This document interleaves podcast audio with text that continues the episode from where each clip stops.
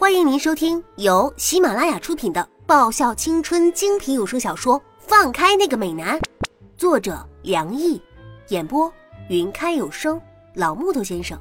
欢迎订阅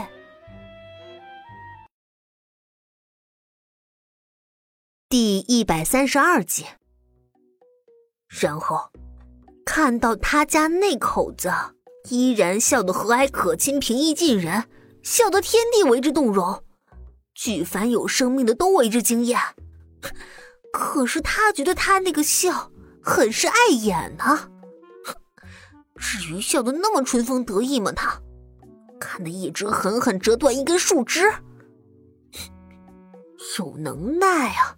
他玩第三者插足变情游戏好了，姑娘，我立马二话不说，爽利的就把他给踹了。要知道，他叶子的行情现在还好的很呢。越想越不爽，他拆开原本要送给他的巧克力，一口一个吃得更欢。在搞什么行为艺术呢？带着笑意的声音在他的头顶温柔响起。条件反射抬头，不知道什么时候，那个奸情中的男主角已经来到他面前，微探过身，居高临下的看着他，眼眸中带着笑意，嘴角的笑意更甚。或许就是这个姿势，让他觉得有一种低人一等的压力感。叶芝站起身，跨过灌木丛，站到他身边，但是还是发现自己仅到他肩膀而已。他有些郁闷自己的身高了。哼，看蚂蚁搬家。他脸不红心不跳的顺口胡诌着。这个季节。有这样的景致吗？沈良义扬扬眉，并不揭穿他那个不甚高明的谎言，伸手帮他卸掉头发上沾到的落叶。哼，因为天要下雨，娘要嫁人，部长要爬墙吧？莫须有的罪名呢？听着那个泛酸的话，沈良义的嘴角越发上扬了。要真是希望我爬墙的话。我去把人追回来，你看怎么样？啊，他还真想爬墙啊！他叶芝的火气一下子上来了，握紧拳头，告诉自己要克制。可是他，可恶！去死！去死！去死！难道就不会考虑一下此时此刻他的心情吗？要爬就爬吧，他他才不在乎呢。哼，那那我也爬，大家一起爬。这样才公平嘛？他绷着一张脸，倔强的说道。看着鼓着一张包子脸的叶芝，沈良义心情大好，他自然而然的牵起他的手，走吧。去哪儿啊？你都把送我的巧克力都吃光了，难道不应该要补一份给我的吗？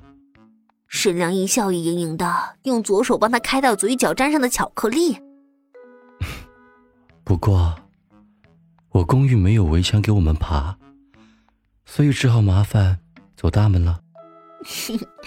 你忘了，不是还有阳台的吗？部长，耍我好玩是不是？叶芝不爽的白了他一眼。那是用来殉情的。沈良义面不改色的说道：“我我才不要呢！”赌气的别过脸，叶芝不鸟他。那去看电影。沈良义说着，拉着他往前走，随我挑。嗯，哼，随你。魂断威尼斯，看点。天然美少年和炯炯大叔兽。哼。沈良义有些无语的停下脚步，然后顺了顺自己的发丝，换点正常的。叶芝抬头。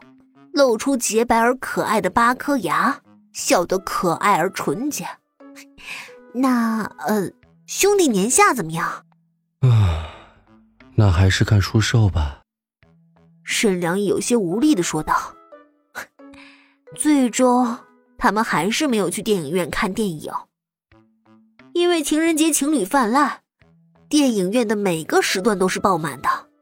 叶芝决定还是回沈良义的公寓。但是去之前，先去影像店借了那个什么《魂断威尼斯》和《春风物语》之类的影碟。交往了两年多的时间，叶芝不是第一次进她男朋友沈良义的公寓了，但每一次，她都忍不住感叹上一句：“怎么就这么干净呢？”他的公寓是很简单的单身公寓，一房一厅一厨一卫。外加一个阳台，面积大概在四五十平左右。对于一个人居住的他来说，已经是很宽裕的了。在叶芝的印象里，通常男生的房间是有些凌乱的，这一点可以从蓝雨和小蚊子的房间里得到证实。当然了，也有干净整洁的，比如蓝叶这个对自己的使用物有洁癖的男生。他通常是可以忍受自身的凌乱，却不能忍受房间凌乱。而沈良义的公寓是既干净又整洁的，所有的东西都一丝不苟。在看到这个场景第一眼，叶芝很难想象，毕竟他本人就是一个好逸恶劳的代言人，压根儿就没有自己动手整理过房间。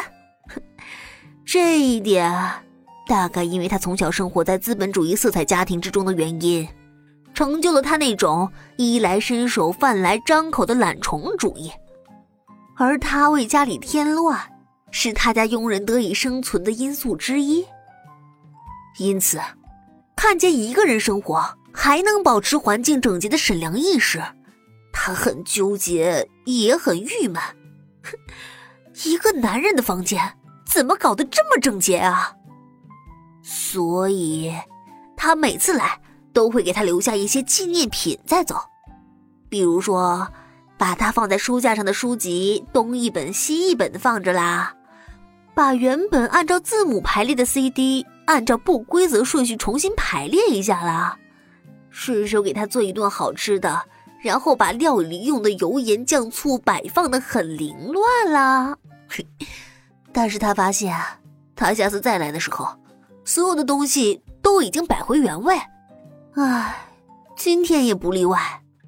就着冰箱里满满的食材，叶芝很好心的做了一顿丰盛的大餐，然后给自己和沈良义来了一顿饱饭。按照一贯的模式，叶芝很没有怜香惜玉之心的把油腻腻的碗和盘子扔给自己的男朋友，也不管会不会积食。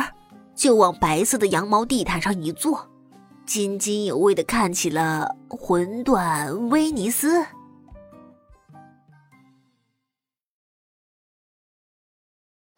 本集已播讲完毕，记得顺便订阅、评论、点赞、五星好评哦！